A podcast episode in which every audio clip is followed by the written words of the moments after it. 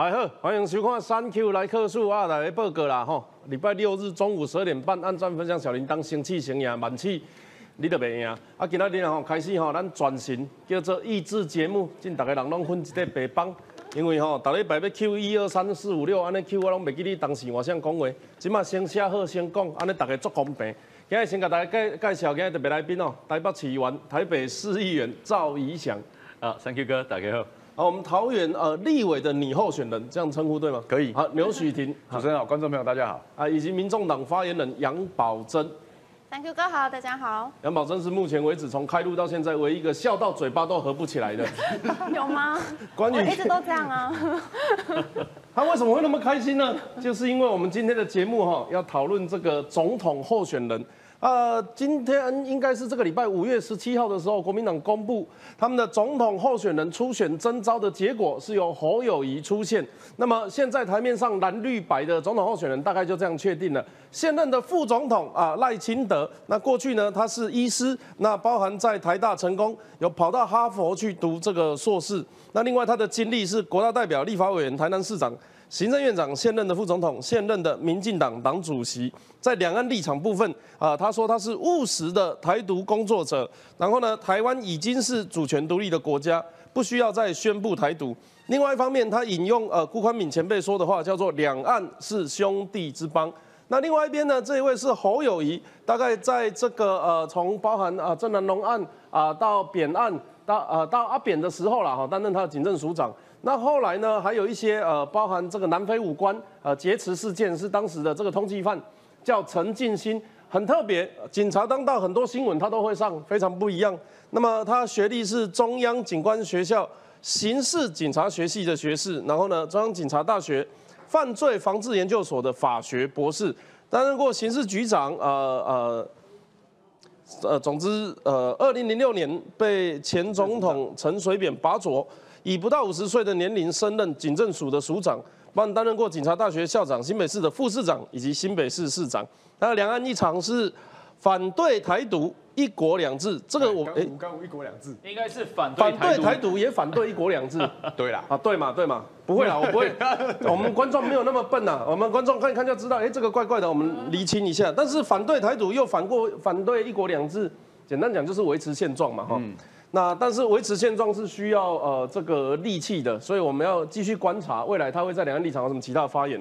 那这一位呢是柯文哲，那他的学历是台大学呃台大医学系的台大医学系毕业，台大医学院临床医学研究所博士。那他当过台大医学系的教呃台大医学系教授，外科医师，台北市长，民众党党主席。他的两岸立场是主张五个互相啊，帮什么互相理解、互相体谅、体谅。要不要背一下？没有没有，我们现在比较少讲这个。好好好，现在不讲了，那现在讲什么？两岸一家亲，现在也比较少讲了。那现在讲什么？我们现在是台湾主权，两岸和平。好好好，可以。更空好。那对对，还没开始这么拍始。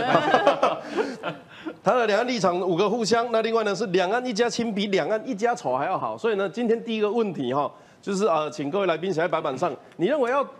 担任一个中华民国台湾的总统，他需要具备哪些或者是哪个重要的条件？你们觉得，如果呃你你们政党的候选人有非常多的优点，你可以尽量写写满再跟我讲。你觉得说我有一个特别不一样的，跟其他两个政党候选人不一样的，你也可以准备好。那现在许婷 OK 了吗？我是谁快谁讲啊啊！你们就想要讲就可以讲了。嘿，这个又没有正确答案，我说，不然我给正确答案，你们说不是的。来，准备好就可以。好，一想先好，先想。好，我觉得其实呃，我这边是写外交、国防、两岸跟经济。那我先讲前三个好，外交、国防、两岸，其实这都是在宪法赋予总统的一个职权。也就是说，其实我们是所谓的双手掌制嘛，对不对？就是说，我们会有总统处理的是外交、国防跟两岸，但是有行政院长理论上是处理内政。跟作为我们行政的首长，这个是我们现在的宪政体制。所以你说任何一个总统，当然要外交、要国防、要两岸嘛，这没有话说的。所以我觉得今天至少我至少台面上看到三个人，包括刚提到这柯文哲部分，我觉得侯友谊跟柯文哲的两岸论述、外交论述，其实很多人是大打问号的。为什么大打问号呢？不是因为你没有立场，是因为你的立场大家听不懂。就是今天如果你说你要和平，和平很廉价，每一个人可以挂在嘴边，但你和平背后的含义是什么呢？你今天是要强化你的国防吗？那强化国防要做出什么样的改呃的改善？包括我们是不是一起要持续的调整？包括我们是不是国防新进武器，甚至于飞对称战力的一个转型等等等等，要说的事情很多。那这个才是和平的一个一个有有实料在的状况嘛？那如果你是光说和平，那嘴巴很和平，这不是真的和平。所以我要说的是说，今天我觉得至少赖清德是我们看到这三位候选当中唯一一个对国防、对于外交、对于两岸立场是非常清楚，而且是有所阐述的。但另外一个我提到是经济，因为虽然经济理论上是行政院长的一个职责，可是每一个我觉得每一任总统的决胜负，其实多数都是在经济。那为什么过去国民党会赢？因为国民党一直要阐述一个概念：你两岸处理的好，你才会有经济的表现，对不对？这是包括从这个马英九到这个等等，过去都是这样。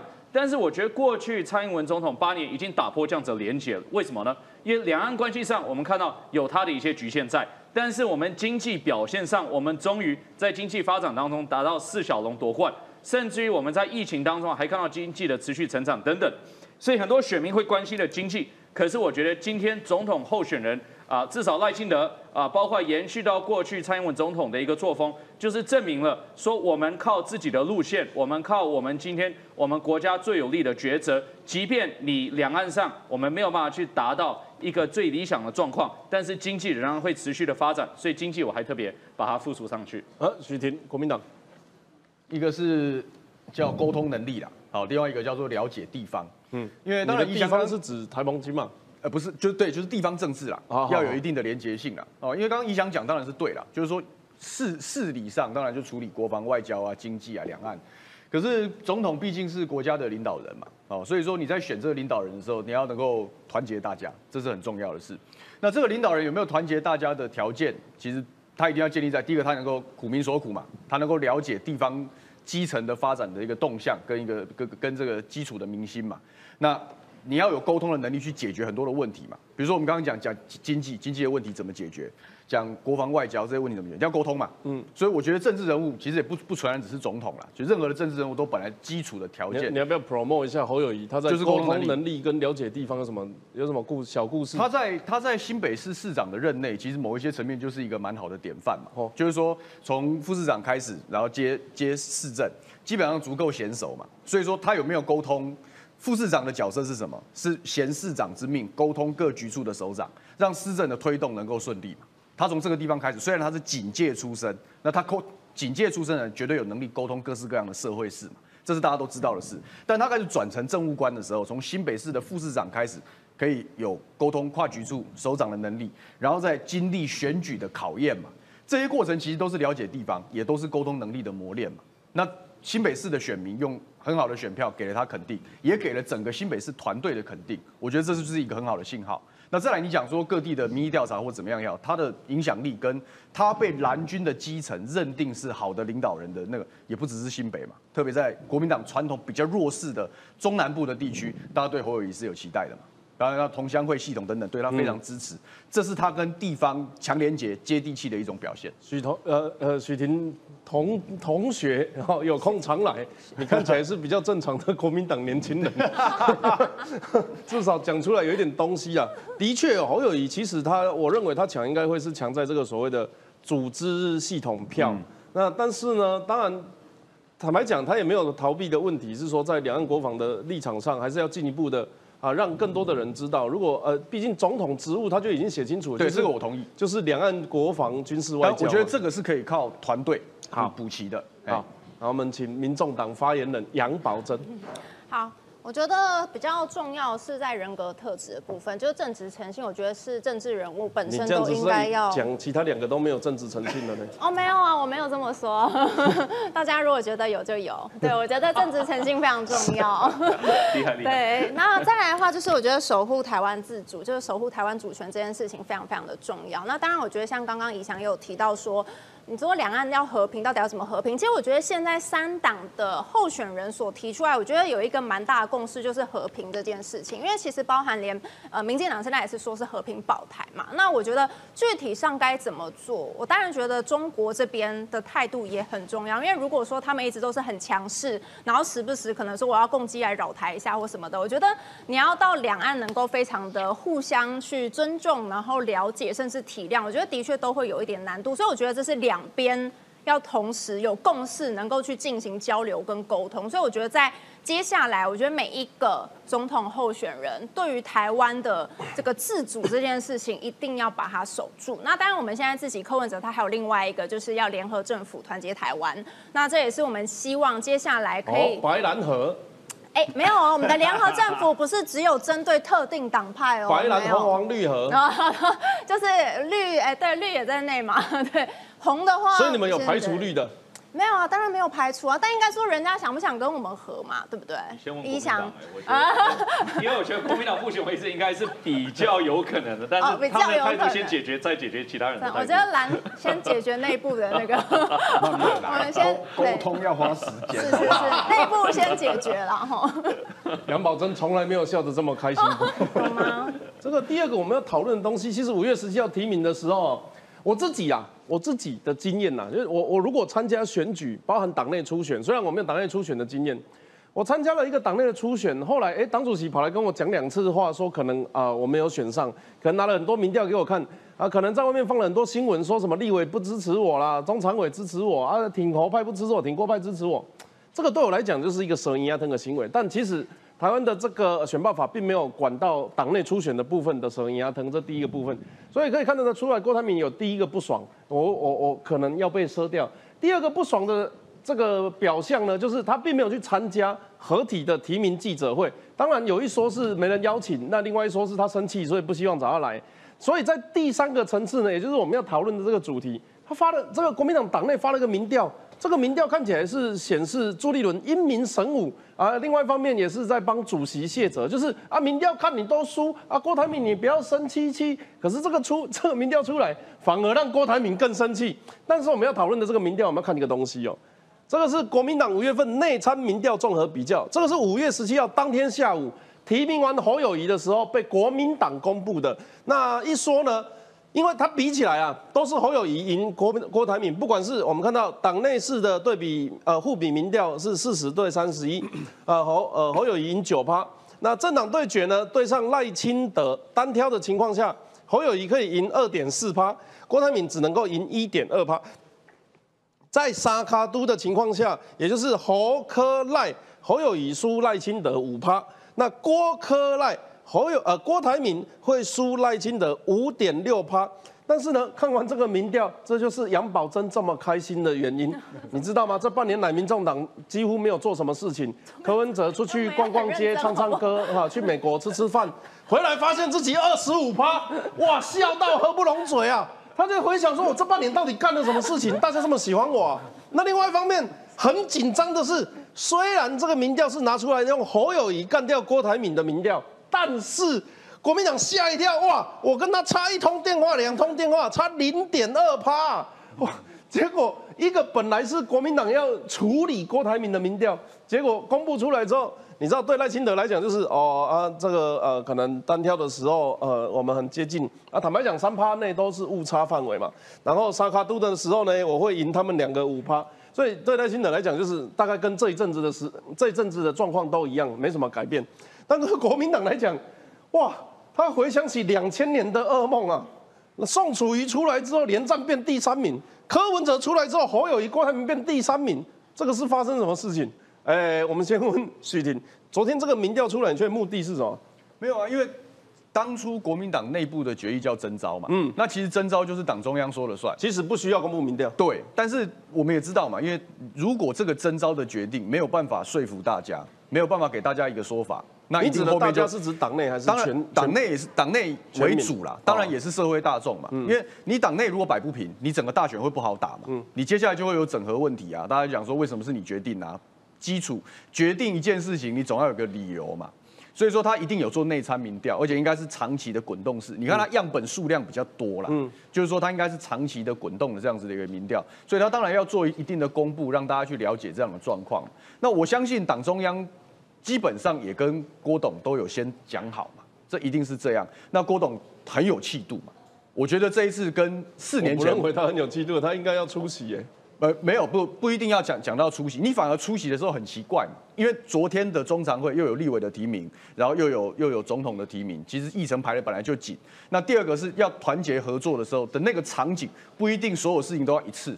你这样子的，不管是新闻也好，讯息的露出也好，不见得是好事啊。后面再来合体，都都是都都是合可合理的操作啦。所以我觉得他就是所以你们觉得未来会有合体？的机会？当然会合体啊！哦，是吗？当然会合体啊！这一次的整合比四年前顺利啊。那是因为郭董是很有气度，人家四年前郭台铭发了个影片退选之后，就再也没有出现在国民党的场合了。他没有出现国民党场合，但四年前他几乎是要脱党参选的状况嘛，然后一直到了很后面嘛。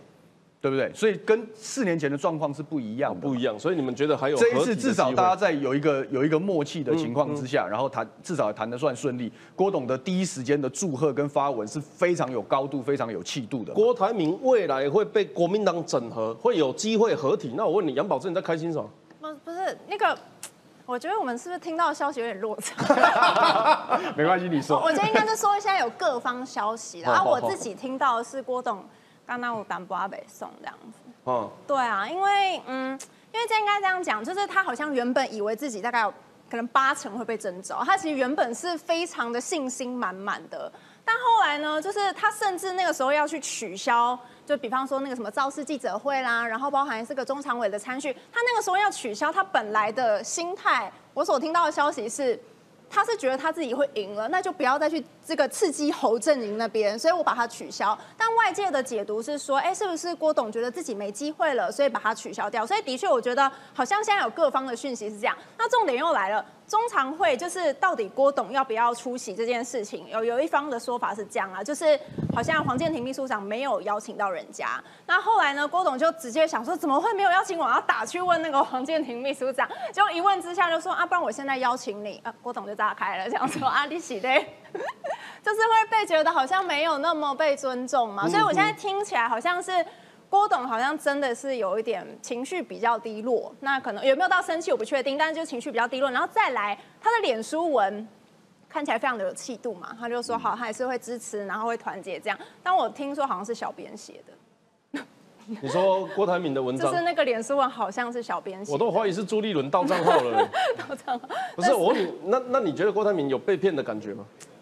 我觉得可能有一点，可能有一点，就是。嗯，虽然虽然现在听起来好像国民党的说法是说，其实本来都已经有跟他们讲好游戏规则，但其实外界一直都觉得有点摸不透。那再来，我觉得这个内参民调，其实我觉得那个公布时间点也有一点点羞辱人。为什么这样讲？因为郭董他已经发脸书了，然后就已经说我们会团结、会支持了，然后你再把那个民调秀出来的时候，再加上那个数字看起来，其实郭董有些是赢的。但是他就被就被没了这样了，我觉得你知道吗？我们可能在聊什么两岸啊、聊执政啊、聊民生议题的时候啊，三党的声量大概就是蓝绿打啊，然后摆着在旁边没什么话要讲啊，不然就是偶尔偷偷戳一下执政党。今天这个议题，杨宝珍发言之踊跃，你看，之开心之雀跃。那你 Q 我。我觉得笑最开心的是以前。现在真的很开心，因为因为你知道这是你们蓝白之间的事情，包括其实郭台铭在某个部分上也是横跨你们两个党。那所以从我的观点来说，我就说。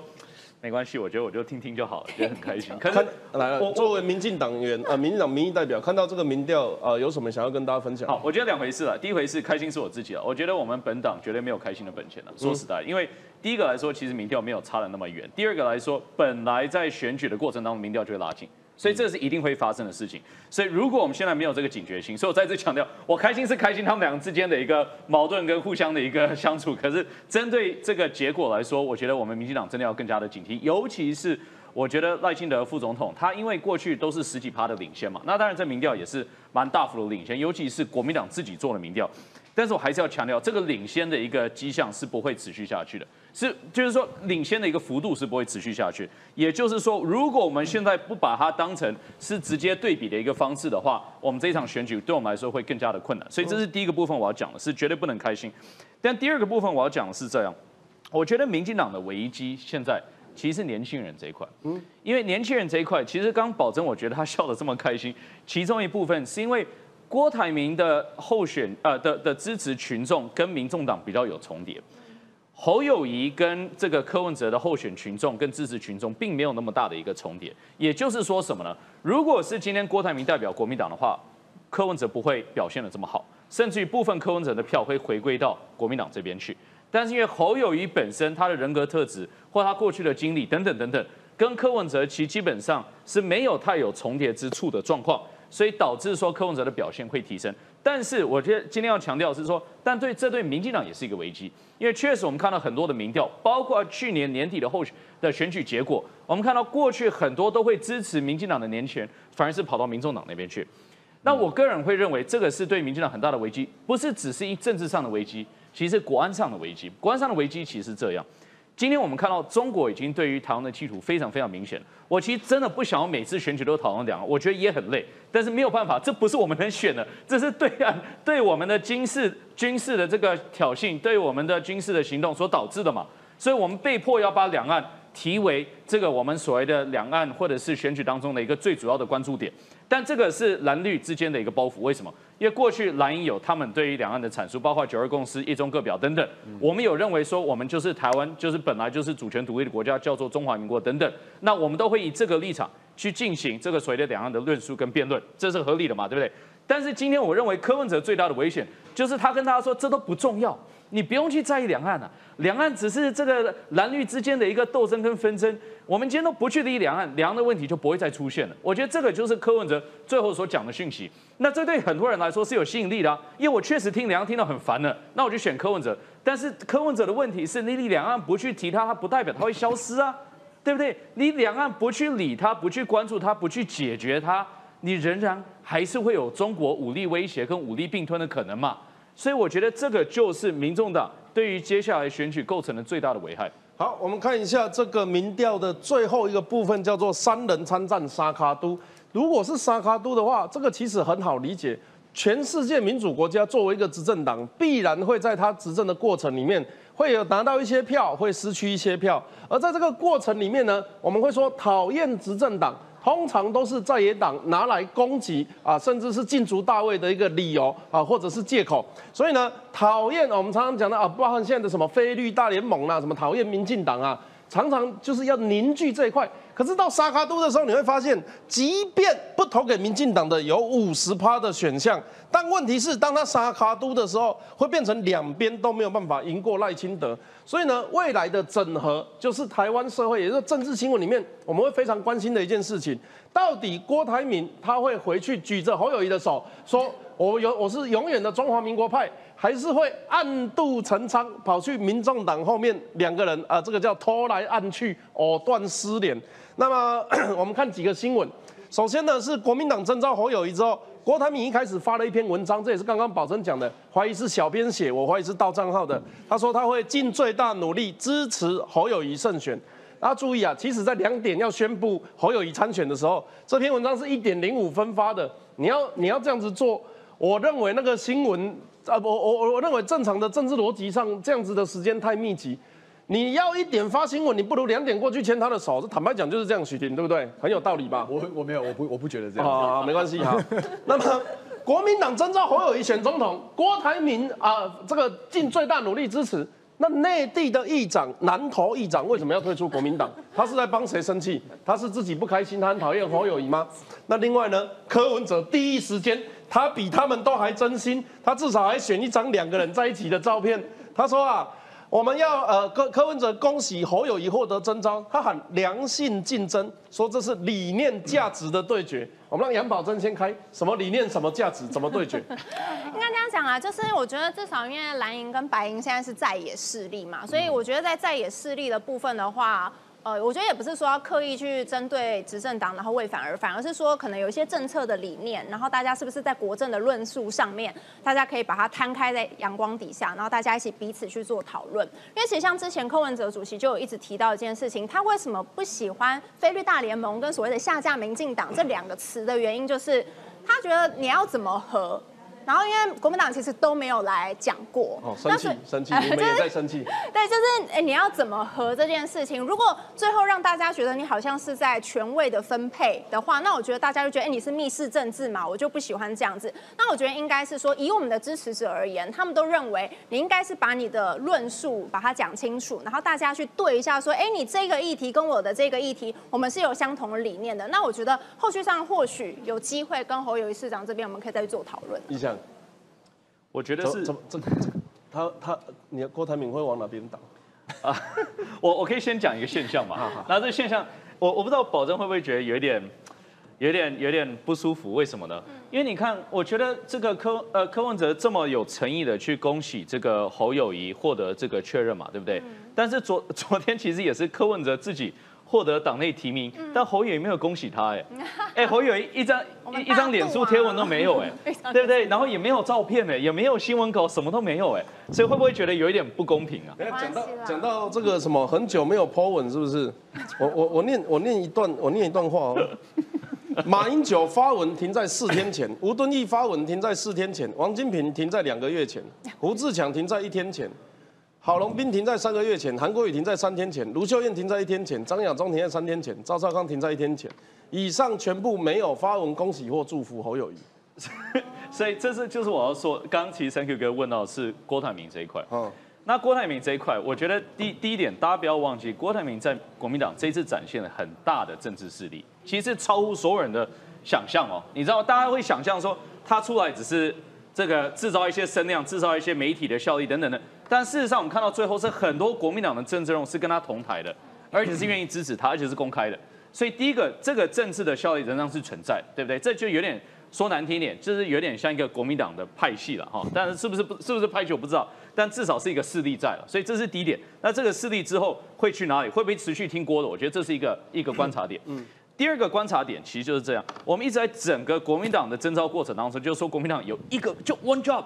一一份工作就是把郭台铭轻轻的放下，你没有把郭台铭轻轻放下的话，他就是一个很很，他们看起来是重重的摔在地上，就是他就是一个很碎的一块玻璃，你知道吗？你只要稍微大力一点点的话，它就碎成就是一一百颗，然后到时候就刺来刺去了。你怎么都那么小但是但是怎么那么小看郭董？我没有小看过二零。二零年的结果是什么？不就是如此吗？这就是过去的经验呢。你没有把它轻轻的放下，它就碎了一地都是，然后到时候你捡都捡不起来嘛。所以这个就是现在国民党的问题。所以至于到前几天发生的进展，有没有把它轻轻的放下，这个绝对会到时候导向说他愿不愿意继续支持国民党，或者是开始默默的支持。我觉得柯文哲的其中的这个的其中的背后的原因。但是至于我觉得这个，我觉得现在还太早。我觉得太早下定论，我觉得要看接下来可能几段呃几个礼拜之后的一个观察，是说呃郭台铭最后到底是要选谁？最后对于国民党的处理过程，他是否能接受？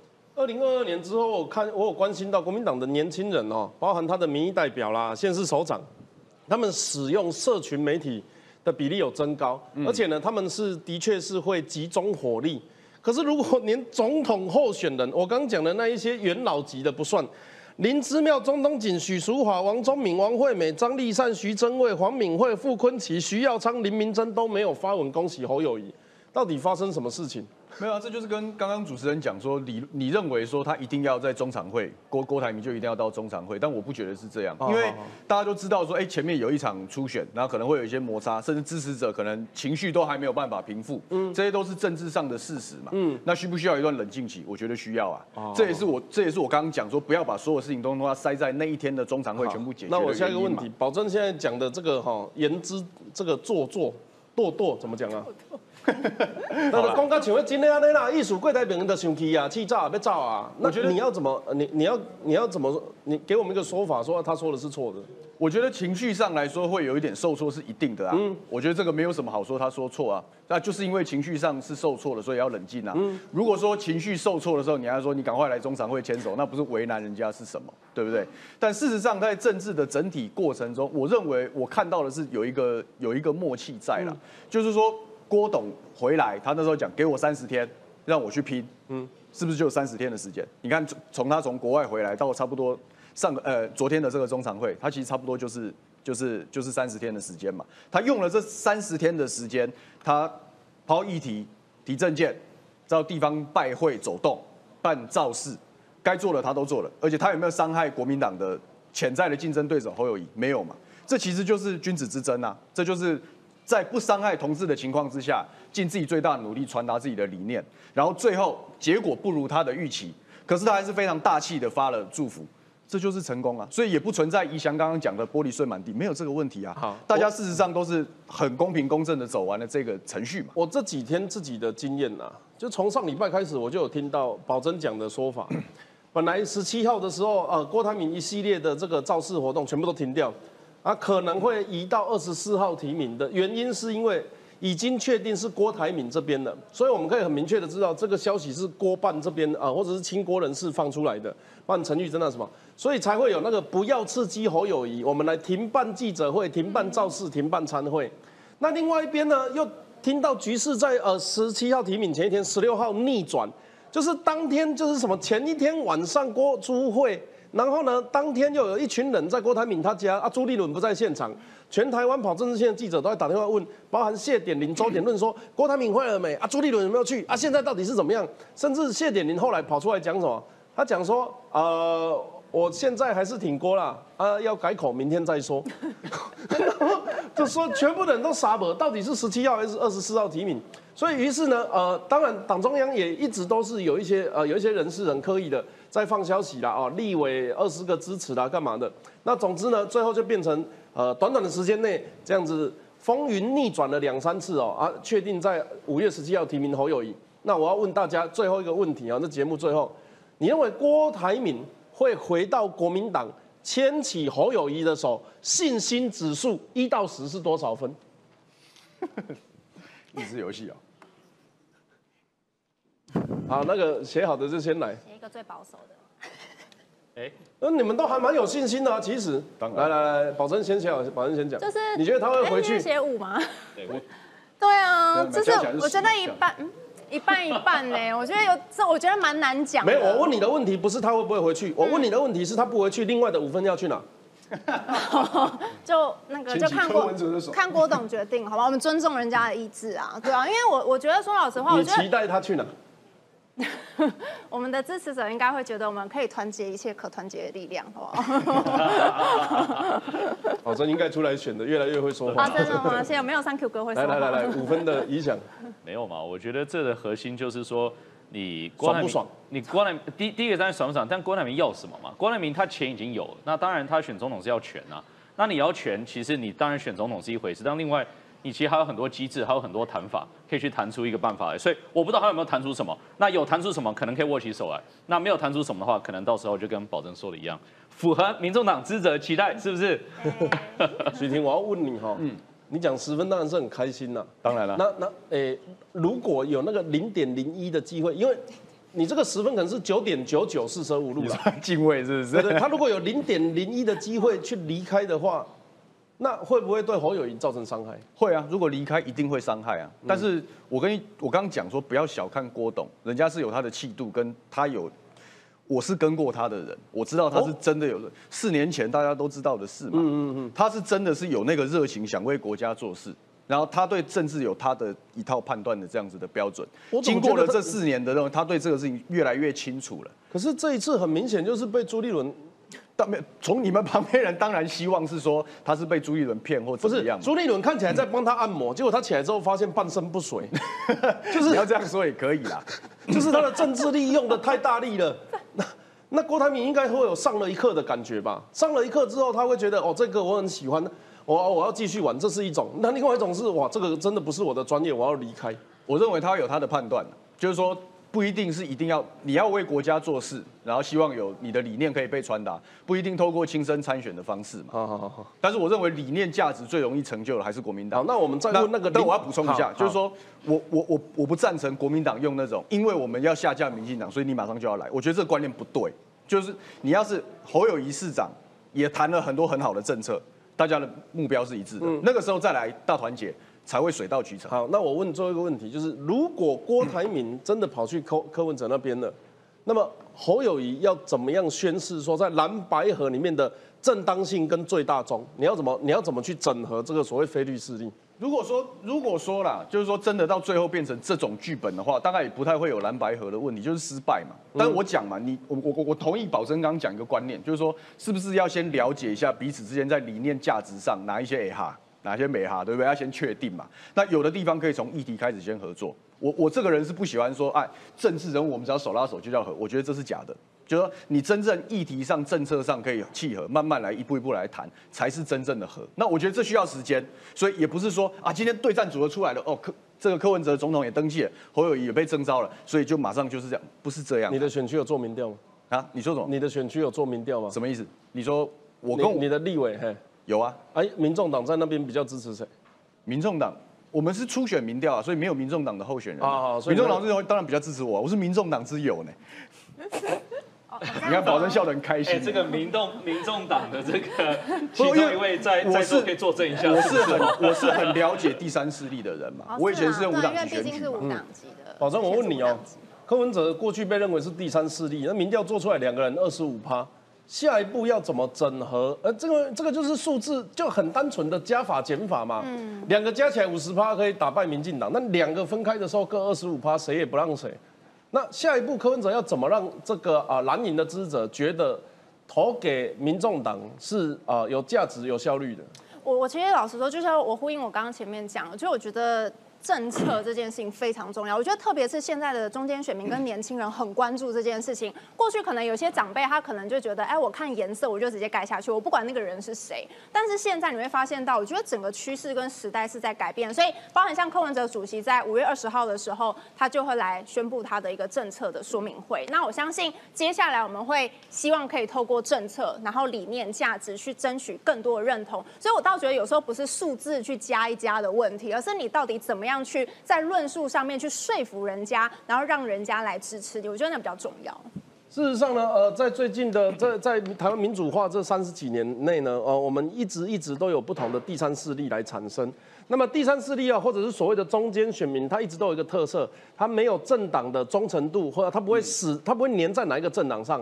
那另外呢，呃，这一群普遍的呃中间选民，他是反执政的，因为民生议题在全世界所有民主国家，他都会不断的不断的，你啊做简单的，赚两万呢，讲要改三万，改三万呢改五万，赚五万呢改七万，所以这世人民生的议题一点都会继续差，所以他们普遍呈现一个反执政党的这个倾向。另外呢，他喜欢新鲜的政治人物，有潮的，然后这个呃可能是呃年轻的，可以跟大家一起接触的。他认为这样子的呃政治人物是比较没有包袱，能够给这些中间选民一个新的形象。那么这样子未来在这个中间选民第三势力的部分，当然就是兵家必争之地。现在的年轻人没有一定要投给谁的这个呃理念跟方向啊。感谢大家收看今天的三 Q 来客数，我们明天见。